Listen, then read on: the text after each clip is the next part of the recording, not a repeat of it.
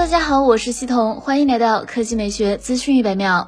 根据天风国际分析师郭明基的最新爆料消息，预计在今年晚些时候推出的 iPhone 十四将全系配备升级后的前置相机。根据介绍，升级后的前置相机将拥有更大的 f 一点九光圈，这将允许更多的光线通过镜头进入充电器，有效提升了相机在暗光环境下的拍摄效果。此外，新的前置相机还加入了自动对焦功能，配合 f 一点九光圈较浅的景深，在自拍时能够更好的突出主体，将背景模糊虚化，更容易出片。除了前置镜头，iPhone 十四系列在后置镜头上也进行了升级。据悉，iPhone 十四 Pro 和 iPhone 十四 Pro Max 将配备升级后的后置摄像头系统，搭载四千八百万像素广角镜头，支持最高四 K 的视频录制。来看调调新闻，奔驰 EQS SUV 正式全球首发亮相。新车定位于大型 SUV，是目前奔驰 EQ 家族中的旗舰级车型。作为参考，EQS 轿车在国内的售价为一百零七点九六到一百五十一点八六万，那么 EQS SUV 的售价势必会超过它。EQS SUV 同样诞生自 EVA 电驱平台，延续了奔驰 EQ 家族的设计语言。前脸采用所谓的暗夜星阵格栅封闭式前脸，并与大灯组融为一体。车身侧面来看。整车非常圆润，拥有较少的接缝。车尾部同样使用了时下流行的贯穿式 LED 尾灯组，下包围使用了亮色的镀铬饰条，使得新车看上去更加动感和精致。尺寸方面，新车长宽高为五一二五、一九五九、一七一八毫米，轴距为三二一零毫米。至于内饰，新车设计与 EQS 轿车一模一样，可选择采用了 MBUX Hyperscreen 系统的 OLED 大屏，贯穿整个中控台。内部集成了主驾驶仪表、中控大屏、副驾驶娱乐屏三块屏幕。可以带来更强的沉浸体验感。该车还配置全系后轮转向系统，后轮转向的转向角度在选配特殊套件之后，最大能高达十度，将回转直径从十一点九米降低到十一米，极大的改善了车辆的转弯半径与灵活性。